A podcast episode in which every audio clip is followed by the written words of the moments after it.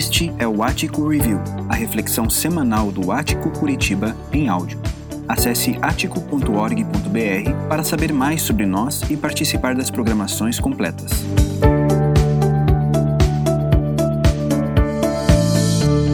Pessoal, a gente tem caminhado ao longo dessa carta de Paulo aos Colossenses e com base nesse tema maior é tudo sobre Jesus. A gente tem ah, conversado sobre as dificuldades que o povo, os discípulos, os discípulos de Jesus na cidade de Colossos viviam e que, apesar de serem uma igreja nova, uma igreja recente naquela cidade, viviam debaixo da influência do Império Romano, do duro imperador Nero, o cruel, um, uma, um, um tirano que começou a perseguir grandemente os cristãos no período do seu governo, no período da sua, do, seu, do seu mandato, por assim dizer.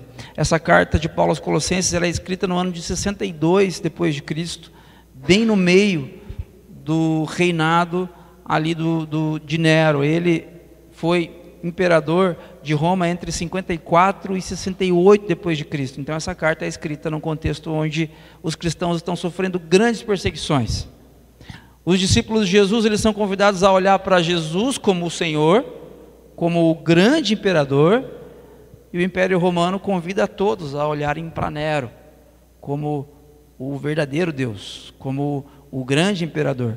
As boas notícias, o Evangelion, o evangelho não viria de Jesus para o Império Romano, as boas notícias vêm do imperador. É ele que pavimenta as ruas, é ele que traz segurança, é ele que traz conforto e, e uma boa economia para o Império Romano. Mas a gente, a partir da carta de Paulo aos Colossenses, a gente começa a ser desafiado a respeito dessa verdade de que é tudo sobre Jesus, não é sobre Nero, não é sobre mim, não é sobre vocês, é sobre Jesus. Com base nessa ideia, eu queria convidar vocês para olhar comigo para uma citação que eu uso com bastante frequência, deve ser a vigésima vez que eu uso. Uma citação do escritor falecido Rubem Alves. Ele, a respeito de ver, a respeito de perceber as coisas, ele diz o seguinte: Há muitas pessoas de visão perfeita que nada veem. O ato de ver não é coisa natural, precisa ser aprendido. Tem gente que vê, que tem o, a visão saudável, que enxerga tudo ao seu redor, mas não percebe as coisas. Enxerga, mas enxerga de maneira muito rasa. Vê, mas vê de uma maneira muito superficial e não consegue discernir de fato o que está acontecendo em sua vida, o que está acontecendo em sua história e principalmente quem é de fato Jesus. É tudo sobre Jesus, é isso que a gente tem falado ao longo das semanas. Mas a questão é: quem é Jesus? Quem é esse tal de Jesus? Será que ele é tudo isso mesmo que a gente acha que ele é? E para isso, para que a gente tenha um discernimento correto, para que nós tenhamos nossas vidas alinhadas à vontade de Deus, nós precisamos ouvir o que, que o Rubem Alves está dizendo e concluirmos na direção de que nós precisamos aprender a ver. A gente não sabe ver. A gente sabe olhar as coisas assim de passagem, mais ou menos quando elas nos interessam. Mas a gente perde muito do que de fato as coisas têm para oferecer para a gente. E principalmente o que de fato Jesus é e quem Ele quer que nós sejamos. Nós precisamos aprender a ver. O que a gente vai conversar hoje a respeito da carta de Paulo aos Colossenses tem a ver com isso. Paulo ele está falando de algumas coisas óbvias para os colossenses. Na semana passada, o pastor Cariston compartilhou com vocês a respeito do maior tesouro. O maior tesouro é Jesus. Isso é óbvio. Isso é óbvio quando você percebe o quanto você é pecador, o quanto você é falho e que a única maneira de você encontrar satisfação na sua vida é se conectando com Deus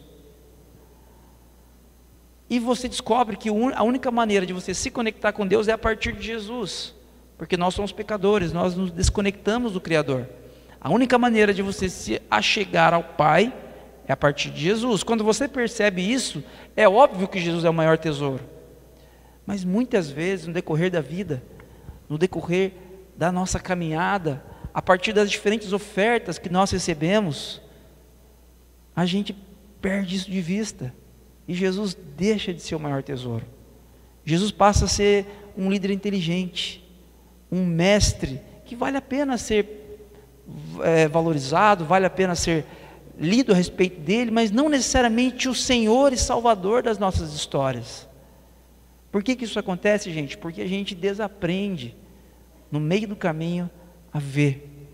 A nossa visão fica embaçada, Jesus se torna mais um no meio da multidão. E quando isso acontece, a gente se mete numa enrascada. E é mais ou menos nesse contexto que Paulo fala aos Colossenses. Eu queria destacar algumas coisas com vocês. A primeira delas, aliás, antes de destacar, eu queria compartilhar com vocês o tema dessa nossa conversa hoje: livres para obedecer a Cristo. Livres para obedecer a Cristo. Essa frase aqui, ela é um pouco poluída pelo nosso imaginário evangelical brasileiro, porque essa eu sou livre, eu sou livre para adorar, eu sou livre. Né? A gente ouve muito isso, né? Mas será que a gente é livre mesmo? Na prática, será que a gente é livre de fato para viver a vida que Deus possibilitou para a gente, para mim, para você, para que nós vivêssemos? Será que você é livre mesmo das amarras da religião? Às vezes, mesmo você não frequentando uma comunidade cristã, você é uma pessoa extremamente religiosa e não está livre livre para viver, muito menos livre para obedecer a Cristo.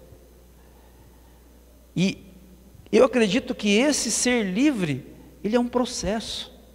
É um processo, por isso que eu, quero usar bastante essa frase do Rubem Alves hoje. Esse ato de aprender a ver, isso não acontece assim. É um processo.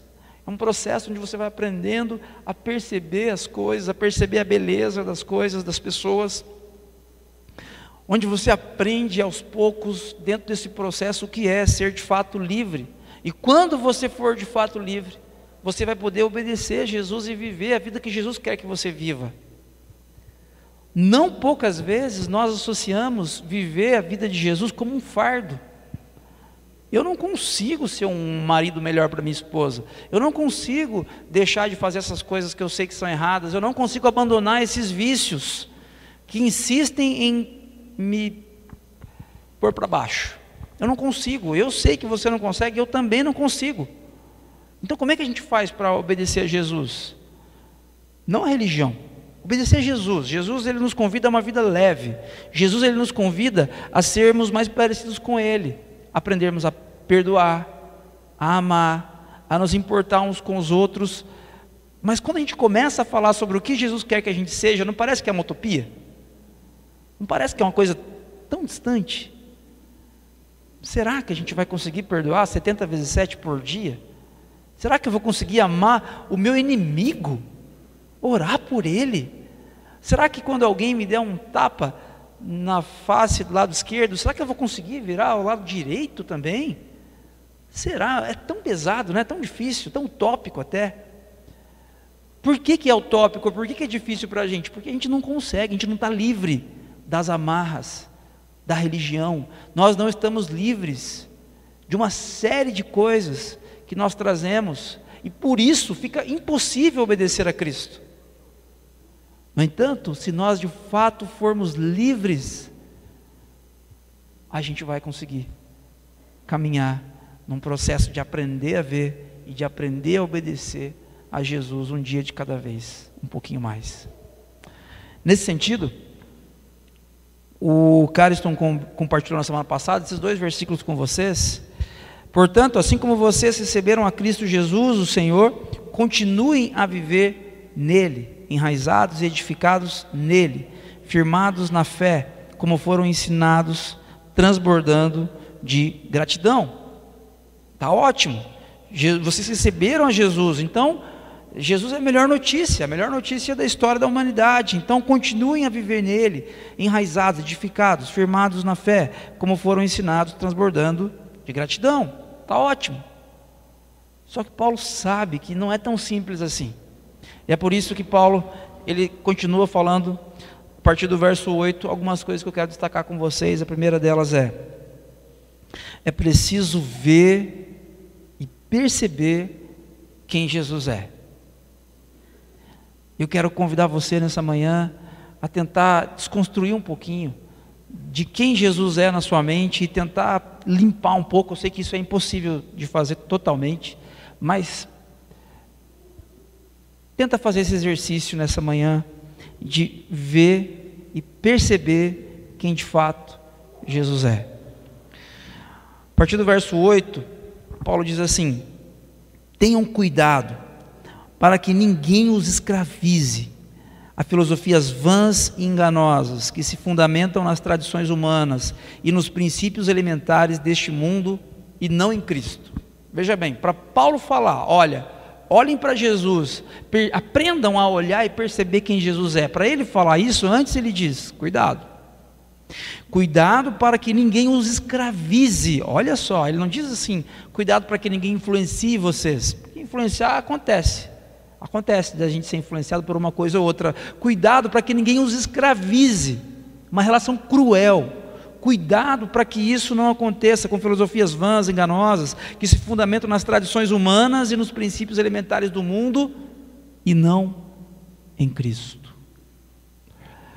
No contexto aqui da carta de Paulo aos Colossenses, tinha pelo menos dois grupos que estavam levando risco à fé dos discípulos da cidade de Colossos. Um deles eram os judaizantes cristãos, já tinham se convertido a Jesus, mas que não abandonavam as práticas judaicas e diziam o seguinte: vocês precisam é, circuncidar os seus filhos, mesmo vocês gentios, vocês que se convertem, precisam a Jesus, vocês precisam também circuncidar os seus filhos, vocês precisam é, obedecer às leis alimentares, os rituais de purificação, as festas. E, e, esses judeus, então, eles impunham um ritmo muito pesado aos gentios que se convertiam à fé cristã que não tinham origem judaica. Esses são, essas são as tradições humanas aqui que Paulo está falando. E princípios elementares deste mundo eram filosofias, maneiras de ver o mundo que entendiam e analisavam a vida a partir dos astros, a partir dos signos, a partir de coisas elementares deste mundo, da, da base deste mundo, da substância deste mundo. Cuidado, cuidado com essas pessoas, com essas filosofias, não deixe com que nada escravize você. Baseie a sua vida somente em Jesus. E ele continua: por que você deve fazer isso? Pois em Cristo habita corporalmente toda a plenitude da divindade. O escritor aos Hebreus vai dizer que Jesus é a expressão exata do ser de Deus. Você quer saber como o Pai é? Você quer saber como o Criador é? Olha para Jesus, leia os Evangelhos. Poxa, mas Jesus, Carlos, ele, ele andava lá com o pessoal sem ele nem beira, ele é, alimentava o pessoal que estava com fome, ele ficava ali ao lado de pessoas marginalizadas. Isso. Essa é a exata expressão do Pai. Em Jesus habita corporalmente toda a plenitude da divindade. Jesus ele entra na história, ele morre na cruz por mim e por você, pelos pecados que ele não cometeu, pelos nossos pecados. Ele ressuscita três dias depois. Quando a gente olha para a história de Jesus, a gente vê Jesus sendo o verdadeiro, o perfeito Filho do Pai. Aquele que diz sim, que obedece ao Pai. Em Cristo habita corporalmente, não é uma coisa espiritual, sabe? Aquela coisa meio de levitar, assim, o crente tão espiritual que levita. Não é isso. Em Jesus habita corporalmente, fisicamente, toda a plenitude da divindade. Por isso, você não deve ouvir as filosofias, as ideias dos, é, a respeito de coisas complexas e com aparência de coisas inteligentes deste mundo para conduzir sua vida e sua família. Gente, não deixe que o que conduz o seu dia seja o seu signo. Porque é disso que Paulo está falando aqui. Ele está falando aqui que essa questão elementar do mundo, ela não deve governar você, não deixe, tenha um cuidado, ele está dizendo. Não deixe que o que governe você seja um guru, um guru que, que posta todo dia coisas incríveis no Instagram, nas redes sociais, a respeito do que você poderia ser. Não deixe, não deixe, olhe para Jesus, mas não apenas olhe, perceba quem Jesus é. Jesus é alguém poderoso. Em Jesus habita toda a plenitude de Deus. E Jesus, por habitar nele toda a plenitude de Deus, ele nos humilha, ele nos exclui? Não, ele nos chama para uma vida simples, para comermos com ele ao redor da mesa. Mais do que isso, versículo 10. E por estarem nele, que é o cabeça de todo poder e autoridade, vocês receberam a plenitude. Olha isso. Não apenas Jesus, ele tem toda a plenitude da divindade dentro dele, mas eu e vocês também que estamos conectados a ele como cabeça, então somos o corpo, a igreja, nós também recebemos essa plenitude. Paulo está dizendo: se vocês de fato estão conectados ao corpo, vocês não precisam, vocês não precisam, vocês não carecem de qualquer outra coisa. Vocês receberam a plenitude. Às vezes, nós, como discípulos de Jesus, nós ficamos orando e pedindo para Deus que Deus derrame bênçãos, que Deus faça maravilhas, porque nós queremos conhecer mais a Deus, nós queremos mais intimidade, e nós queremos e nós queremos, e a gente está sempre projetando para o futuro uma vida inalcançável. E Paulo está dizendo aqui para vocês: vocês já receberam, vocês não vão receber, vocês já receberam. Ele está falando do Espírito Santo, vocês já receberam. E isso, gente, me, me leva a duas conclusões. A primeira é que eu não devo viver olhando para o futuro, esperando o dia que eu vou ser mais abençoado, o dia que eu vou ter mais intimidade com Deus, e o dia que eu vou ter mais isso, mais aquilo. Eu devo olhar para a vida que eu já tenho e aprender a ver. Não basta não ser cego para ver, o ato de ver precisa ser aprendido. Eu quero desafiar você nesta manhã a olhar para a sua vida, para a vida que você tem vivido, para os cafés, para os almoços e jantares que você já tem tido, para as companhias que você tem nesse momento da sua história, e perceba que Deus já tem dado a plenitude dele para você, esparramada por inúmeras áreas da sua história.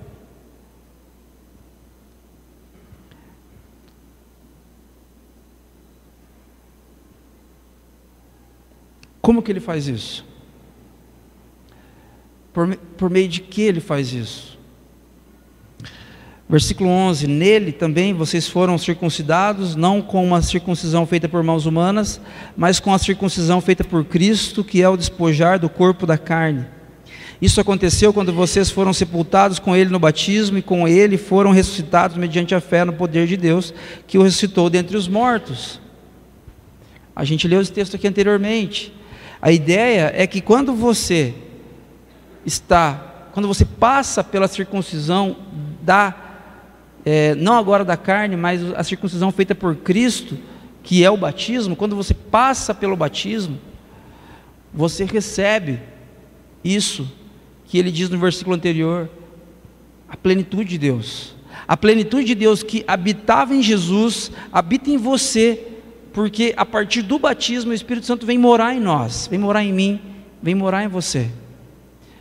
O batismo, gente, não é para que você seja cheio do Espírito Santo e então tenha uma série de manifestações exteriores assim um tanto quanto estranhas. Uma série de manifestações emotivas, não é isso. Biblicamente falando, o batismo com o Espírito Santo, ele te torna mais parecido com Jesus, só isso. Não é só, né? É muita coisa. O batismo com o Espírito Santo torna você mais parecido com Jesus e nos lembra o tema dessa mensagem: livres para obedecer a Cristo. Com o Espírito Santo você está livre, livre para obedecer a Cristo. Versículo 13 a 15: Quando vocês estavam mortos em pecados e na incircuncisão da sua carne, Deus vivificou juntamente com Cristo ele nos perdoou todas as transgressões e cancelou a escrita de dívida, que consistia em ordenanças e que nos era contrária. Ele a removeu, pregando-a na cruz, e tendo despojado os poderes e as autoridades, fez deles um espetáculo público, triunfando sobre eles na cruz. Como que Deus fez isso? Como que Jesus consegue fazer com que a plenitude que habita nele também habite em mim, habite em você? Jesus comprou esse direito, morrendo na cruz por mim e por você. É tudo sobre Jesus. É tudo sobre Jesus. Você ser livre das, da sua religiosidade não é você virar a chave e então começar a, opa, eu vou caminhar de uma maneira diferente, mais leve mesmo, não quero nem frequentar a igreja mais. Não é isso. Você ser livre tem a ver com o que Jesus fez por você na cruz. Tem a ver com uma dívida impagável que você tinha, que você jamais teria condições de pagar, e Jesus foi lá e. Deixa que eu pago. Eu pago por você essa dívida. Eu vou dar a minha vida para que você fique totalmente livre desta dívida. A imagem que Paulo está dizendo aqui, pregando-a na cruz, tendo despojado os poderes, as autoridades, fez deles um espetáculo público. Porque naquele contexto, quando os reis venciam suas batalhas, os generais venciam suas batalhas, eles traziam o, os, os, soldados que sobreviveram, vivo, ainda vivos, ah, tra, os traziam num cortejo por toda a cidade onde eles eram humilhados, onde eles eram é, ridicularizados perante aquela sociedade que os venceu na, naquela batalha, naquela guerra.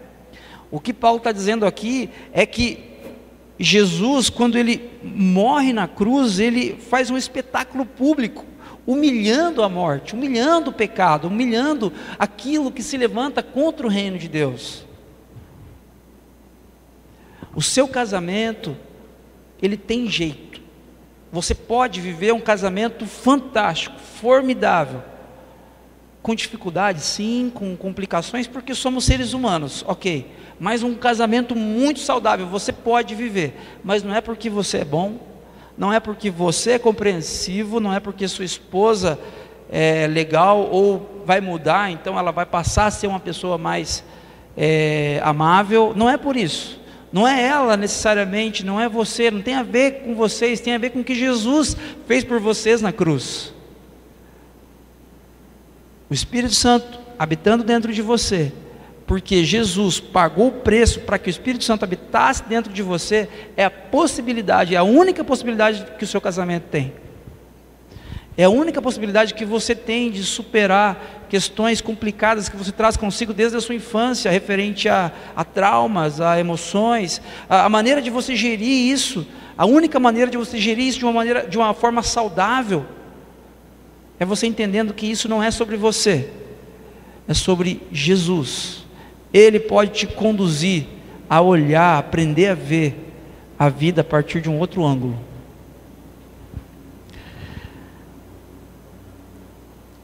Paulo diz para os Colossenses: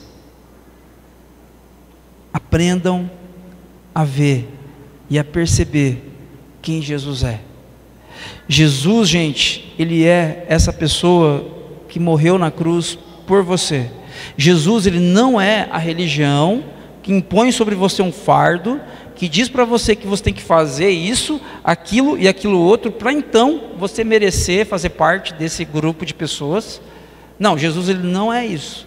Jesus ele é aquele que paga o preço por você, torna você livre e diz para você: vai viver, vai ser livre, vai ver a vida por um outro prisma, vai ver a vida por um outro ângulo, vai viver, vai aproveitar os seus dias, vai curtir a sua história com responsabilidade, vai curtir a sua vida debaixo de uma relação de dependência com o Pai e vai ficar tudo bem com você e com sua família aprendam a ver e a perceber quem Jesus é.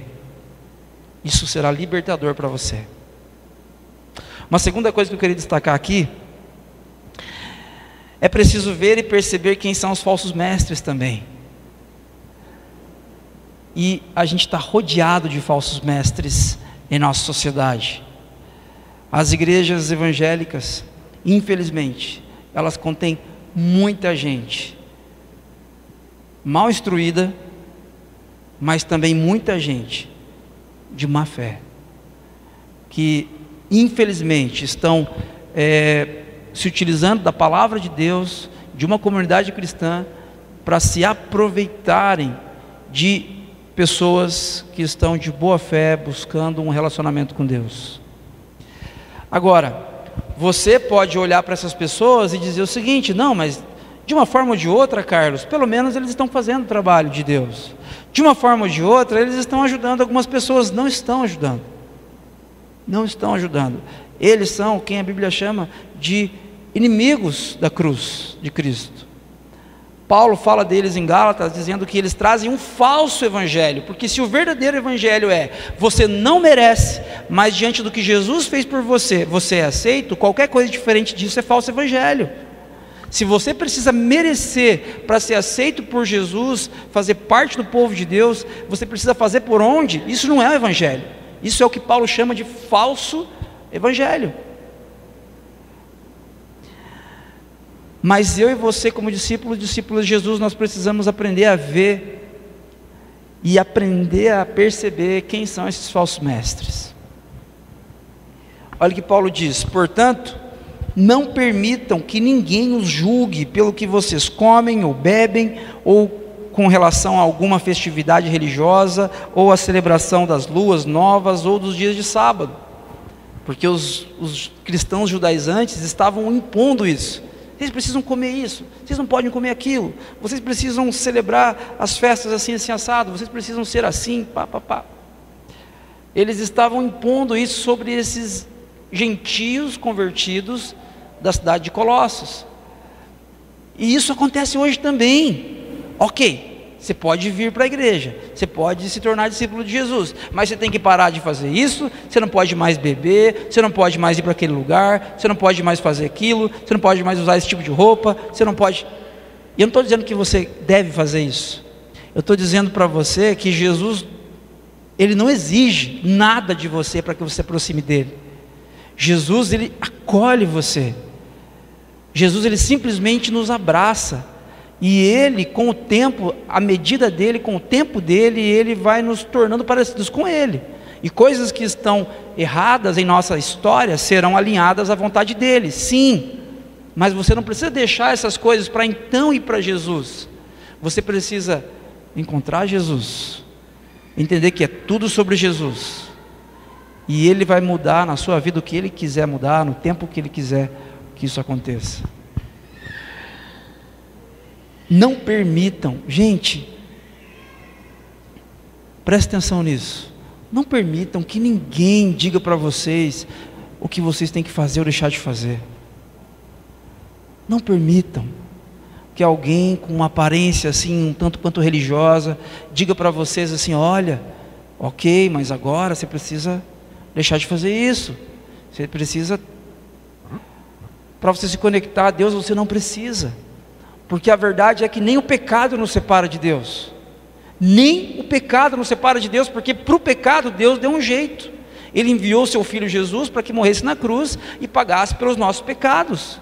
Nada pode nos separar do amor de Jesus.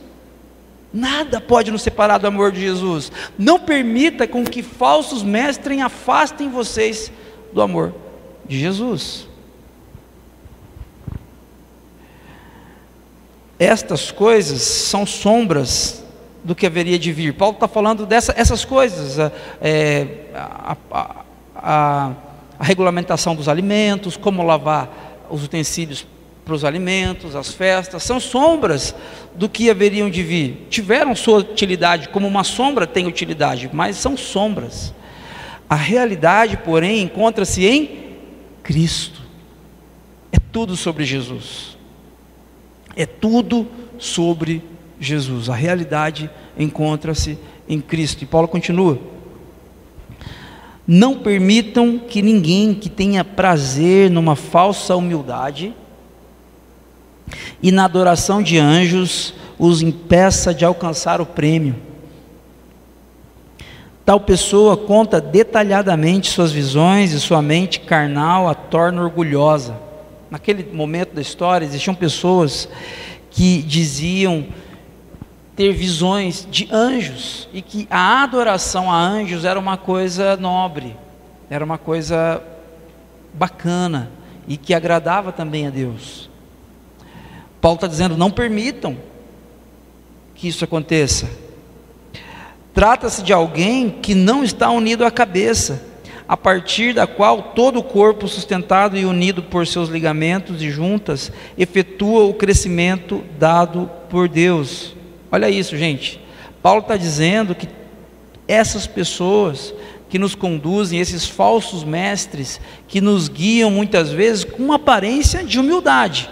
Olha só, numa falsa humildade essas pessoas que nos conduzem para longe do Evangelho, para longe das boas notícias a respeito de Jesus, elas não estão ligadas à cabeça. Paulo está fazendo referência aqui, porque no capítulo 1 ele fala que Jesus é o corpo, aliás, Jesus é o cabeça, é a cabeça, e a igreja é o corpo. E ele diz, a partir disso, Cristo em nós, Cristo a cabeça, nós o corpo, nós somos a esperança da glória. Temos a esperança da glória. Ele diz isso no capítulo 1, verso 27. Então, quando ele traz de novo essa imagem aqui, ele está dizendo assim, gente, esses caras não estão conectados à cabeça. Esses falsos ensinos são é um comportamento de pessoas que não estão conectadas a Cristo. Não se engane. Não deixe com que pastores, líderes, bispos, influ, influenciadores conduzam você para longe dos valores de Cristo. Essas pessoas não estão conectadas à cabeça que é Cristo, elas estão pensando nelas mesmas. E, gente, hoje a gente está muito exposto a isso, porque você segue, se você usa as redes sociais, se você usa o Instagram, você deve seguir um monte de amigos, de familiares, mas um monte de gente que você nunca viu mas que de certa forma influenciam você por aquilo que postam, por aquilo que falam, por aqui, pelos vídeos que produzem, pelos momentos que, que eles é, mostram ali nas redes sociais, e influenciam você a, a, a desejar um tipo de comportamento e, e, em algum momento até ter esse tipo de comportamento. Mas cabe a você ter o filtro de saber ver, não apenas ver, olhar, mas perceber profundamente que muitos desses influenciadores funcionam para a gente como falsos mestres. Por quê? Porque nos levam para longe do Evangelho de Jesus Cristo. E nós precisamos ter um olhar crítico nesse sentido. Não permitam que ninguém tenha prazer, que tenha prazer numa falsa humildade na adoração de anjos, os impeça de alcançar o prêmio. Essa semana, um pastor de uma igreja muito influente atualmente, a igreja Red aqui em Dayatuba, pastor Tiago Mates. Se vocês quiserem conferir depois nas redes sociais, no Instagram dele, ele fez uma postagem assim muito, muito, muito, muito forte falando a respeito de seitas, falando a respeito de estelionatários da fé, falando a respeito de criminosos da fé. E você fique à vontade para conferir. Tiago Mates, o nome desse pastor. E a, a, ele fez, na verdade, uma denúncia. Uma denúncia de alguém que está cansado de ver pessoas sendo é, enganadas por falsos mestres. Paulo está dizendo aqui: cuidado, olhem e discernam quem de fato é Jesus e quem são os falsos mestres. Uma terceira coisa para a gente concluir é que você está livre para obedecer a Cristo. Se de fato você olha para Jesus e você percebe que Ele é aquele que nos convida para uma vida leve. Se você olha para os falsos mestres, eu não digo para você não olhar para eles, olhe, você precisa olhar para eles. Você precisa discernir que eles são de fato falsos mestres. E eu não estou dizendo para você odiar essas pessoas, você precisa orar por elas. Mas não ande segundo os seus ensinamentos, se os ensinamentos dessas pessoas colidem com os de Cristo. Confira na Bíblia. Confira na Bíblia, se a Bíblia é, discorda de um líder ou de outro que você segue, então deixe de seguir esse líder. Se alguma coisa que ele fala tem mais a ver com, com ele, menos a ver com Jesus, deixe de seguir esse cara. Deixe de seguir esse pastor, essa pastora, pelo amor de Deus. Porque se a vida deles tem mais a ver com eles do que a ver com Jesus, eles são falsos mestres, que vão ensinar você a um caminho que se afasta do Evangelho e se aproxima do mérito. E se você estiver caminhando é, a partir do mérito, pode até fazer sentido para você em algum momento, mas o final disso é morte. Porque pelo mérito, nós já estamos condenados, nós somos pecadores. É o que a Bíblia diz a respeito de mim e a respeito de você.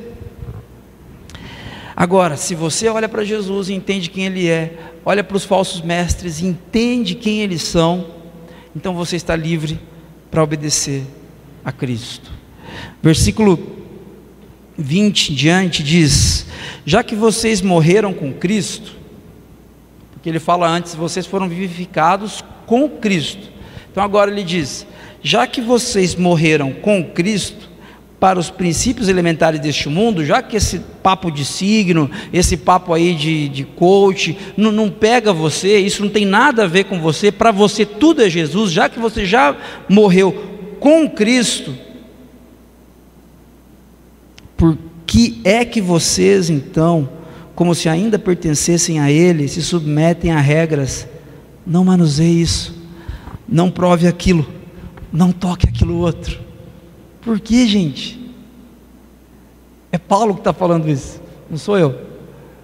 Se de fato nós morremos com Cristo, por que, que a gente ainda vive nessa coisa?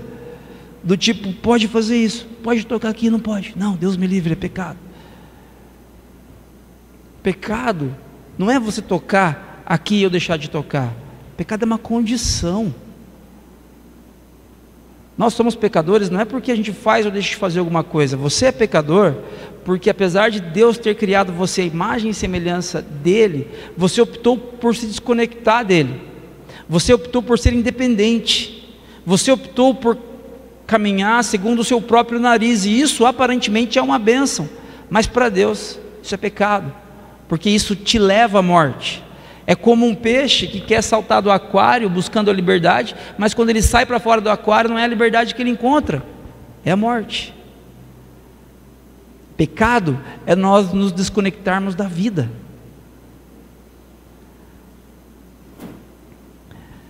Já que vocês morreram com Cristo, não se submetam mais a essas regras. Sabe, gente, o discípulo é discípulo de Jesus, que entende Jesus de fato, que entende a graça, obviamente que ele tem limites. Eu não estou dizendo aqui que você não, pode, você não precisa ter limites mais. Você pode fazer o que você quiser, do jeito que você quiser, seu corpo, suas regras. Não é disso que eu estou falando. Você vai ter seus limites. A questão é, quem que dá os limites para você? Os limites da sua história, de como você vive ou deixa de viver, quem coloca na sua mente, no seu coração, é o Senhor da sua vida. É Jesus. O único e suficiente Salvador da nossa história. E Jesus, gente, ele não dá resposta pronta para a gente. Caminhar debaixo da graça, você não tem respostas prontas. Você pergunta para Jesus: e aí, Jesus, devo fazer isso ou não? A religião não, a religião diz: não pode, não pode tocar nesse copo. Se tocar nesse copo é pecado. Não pode tomar uma bebida que contém álcool. Se você tomar, é pecado. Se você for naquele lugar, é pecado. A religião faz assim. É mais fácil. Mas não é assim que Jesus funciona. Jesus é o caminho da graça. E o caminho da graça não tem resposta pronta, tem dependência. Você tem que chegar para Jesus a todo momento e perguntar: E aí, Jesus? Hoje eu posso aqui tomar um vinho com a minha esposa? E aí, Jesus, será que aqui Faz sentido eu consumir isso? Será que hoje eu devo ir naquele lugar? É dependência, não tem resposta pronta. Se vocês morreram com Cristo, não se submetam a essas regras. Todas essas coisas estão destinadas a perecer pelo uso, pois se baseiam em mandamentos e ensinos humanos. Essas regras têm, de fato, aparência de sabedoria, com sua pretensa religiosidade, falsa humildade e severidade com o corpo, mas não tem valor algum para refrear os impulsos da carne. Gente, para a gente caminhar para a conclusão, somente é vivificado com Cristo quem antes morreu com Cristo. A gente está falando aqui de obedecer a Jesus. Eu quero que você se torne um discípulo de Jesus mais parecido com Ele, uma discípula de Jesus que é mais, está cada dia mais parecida com o Mestre. Mas isso só é possível se você for vivificado com Cristo, tiver a plenitude que Cristo tem e habita dentro dele. Mas isso só acontece se antes você morreu com Cristo. E morrer com Cristo significa eu abandonar a minha velha natureza, a minha antiga natureza. A minha antiga natureza é a natureza da independência. Eu, Carlos, quero mandar em mim. Eu digo o que eu faço, o que eu não faço, e ninguém manda em mim. Essa é minha natureza. Quando eu consigo morrer para mim mesmo, morrer com Cristo, então eu também sou vivificado com Cristo. Para gente entender melhor, imagina o seguinte: você se encontra com Jesus, ou melhor, Jesus se encontra com você, e você entende que você é falho, que você é pecador, e você diz não para a sua carne, para a sua natureza, você morre com Cristo. Ato contínuo, você passa pelo batismo. O batismo, gente, ele não é um ritual de iniciação em uma organização pura e simplesmente. Nós acreditamos que o batismo é um sacramento, ou seja, ele é um meio de graça. Nós somos salvos pela graça, não é pelos nossos méritos, certo? Mas como que eu me aproprio da graça? A partir dos sacramentos, a partir dos meios de graça. O batismo é um meio pelo qual eu, sendo batizado, me aproprio da graça e passo a ser morada do Espírito Santo. O Espírito Santo passa a ser morada dentro de mim, fazer morada dentro de mim. O que isso significa? Que eu vou começar a dar pulos e gritos e, e parecer um crente? Não. Significa que eu serei mais parecido com Jesus. Significa que eu vou aprender um dia de cada vez a perdoar, a amar, a estender as mãos, a ser compassivo, a ser um bom ouvinte. Significa que eu vou ser mais parecido com Jesus a partir do momento do batismo. E esse batismo e o Espírito Santo fazendo morar dentro de você, ele te empodera para que você tenha capacidade, condições de obedecer a Jesus. Ok? E quando isso acontece, você desfruta, passa a desfrutar da vida com Cristo. Então você que está aqui nessa manhã, que quer desfrutar de vida com Cristo, ninguém está falando de religião aqui, eu não estou falando de denominação, eu não estou falando de ser crente, de parecer crente, de parecer religioso, não é essa a ideia, por favor. Mas se você quer ser mais parecido com Jesus, obedecer a Jesus, ter vida com Jesus, no sentido de ser um marido melhor para sua esposa, se você quer ser uma esposa melhor, se você quer ser um filho mais compreensivo, se você quer ser uma versão melhor de você mesmo, então você precisa passar por esse processo aqui. Sem esse processo, você não chega na vida de Cristo. Exigir que alguém que não é morado do Espírito Santo, se pareça com Jesus, tenha vida com Cristo, é uma anomalia, é uma impossibilidade. E eu queria falar um pouquinho aqui a respeito do batismo. A gente nunca fala disso, né? na mensagem não. Mas hoje a gente teve aqui esse momento tão especial com as crianças, eu queria desafiar você.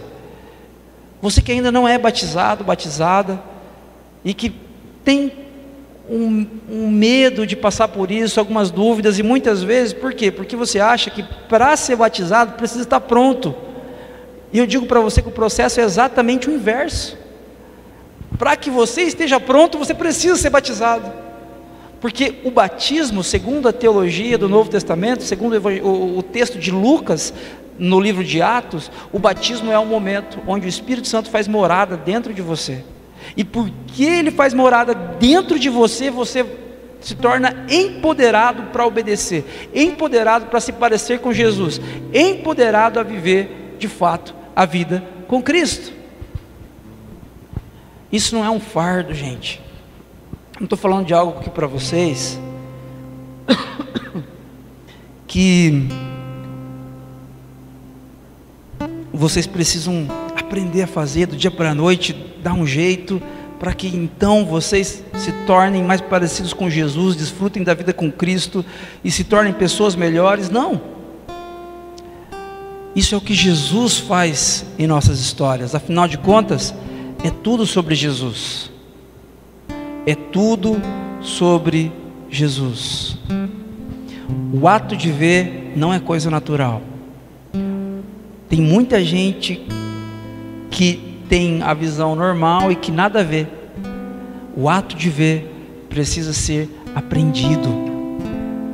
Nessa manhã eu quero convidar você a olhar de uma forma diferente para Jesus. Jesus, Ele te convida nessa manhã para uma caminhada, para uma gostosa caminhada, nas primeiras horas do dia, para que você o conheça melhor, para que Ele ouça o que você tem a dizer a respeito das suas histórias, dos seus complexos, das suas dúvidas e dificuldades, para que Ele diga a você palavras de alento, palavras de esperança que você jamais imaginou ouvir.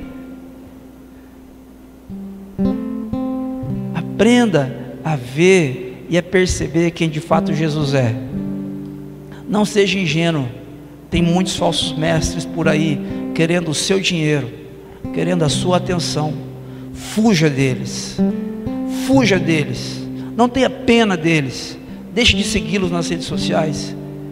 Ore por eles, para que se arrependam e vivam uma outra vida, mas não tenha pena deles, porque eles afastam você das boas notícias de Jesus. Seja livre, seja livre para obedecer a Cristo, seja livre para viver uma vida real, cheia de significado, em conexão com Jesus e em desconexão com a religião. Seja livre. Seja livre. Para a gente refletir, para a gente praticar ao longo dessa semana, primeiro, você tem conseguido ver a vida de Jesus como sendo a plenitude do ser de Deus? olhar para os ensinos de Jesus e é isso, é isso, não tem mais nada, não falta mais nada. É isso. Se você não tem conseguido, se você sempre espera algo mais, espera algo mais a respeito de Deus, a respeito dos mistérios de Deus, eu quero convidar você a dar um passo para trás essa manhã e aprender a ver de fato quem Jesus é. 2: Se você está em Cristo, a mesma plenitude que habita em Jesus habita em você. Mesma plenitude. Gente, olha que loucura isso. Se você está em Jesus, a mesma plenitude da divindade que habita nele habita em você. Isso é maravilhoso. Isso é um privilégio. E três, nada e nem ninguém pode impedir você de se parecer com Jesus e de obedecer seus ensinos. Nada pode impedir você. Pecado não pode. Mas Carlos, eu tenho um vício, não pode. Não pode impedir você de ser parecido e de estar com Jesus. Nós não temos essa desculpa nós não temos mais essa desculpa. A gente teve essa desculpa até Jesus entrar na história e morrer por nós. Nada separa você do amor de Jesus. Ninguém pode separar você do amor de Jesus. Existe um caminho, um caminho traçado por Jesus, um caminho limpo que você pode percorrer e encontrar-se com o Pai, e encontrar significado na sua história. Nada pode impedir você de se encontrar com Jesus. Amém? Quero convidar você a fechar seus olhos, gostaria de orar com você.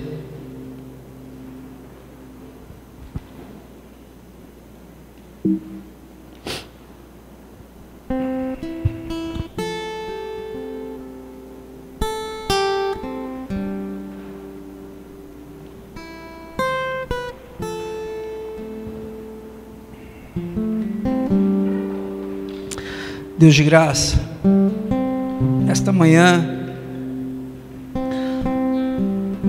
nós queremos aprender a olhar para o Senhor de uma forma diferente, Pai. Deus, nós somos tão religiosos. A verdade é que nós encaixotamos nosso conceito de Deus e a gente fica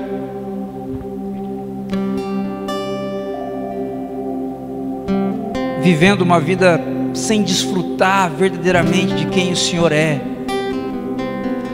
Nesta manhã, Espírito Santo de Deus, eu peço que o Senhor venha nos ajudar neste aprendizado de ver e perceber quem verdadeiramente o Senhor é. Revela-nos, Pai, a respeito da Sua graça. Revela-nos nesta manhã a respeito deste amor obstinado que não pergunta o que a gente fez ou deixou de fazer, apenas nos acolhe. Revela-nos, Pai, nesta manhã a alegria abundante que só existe e persiste na Sua presença. Revela-nos, Pai, nesta manhã. Quem verdadeiramente o Senhor é. Por favor, Pai. Eu oro, Pai, pelos maridos, pelas esposas, pelos casamentos para que esses meus irmãos consigam superar as suas dificuldades, porque já estão empoderados pelo seu Espírito Santo e podem viver essa realidade. Eu oro, Pai, para que os maridos consigam viver na direção de amarem suas esposas, como o Senhor Jesus amou a igreja.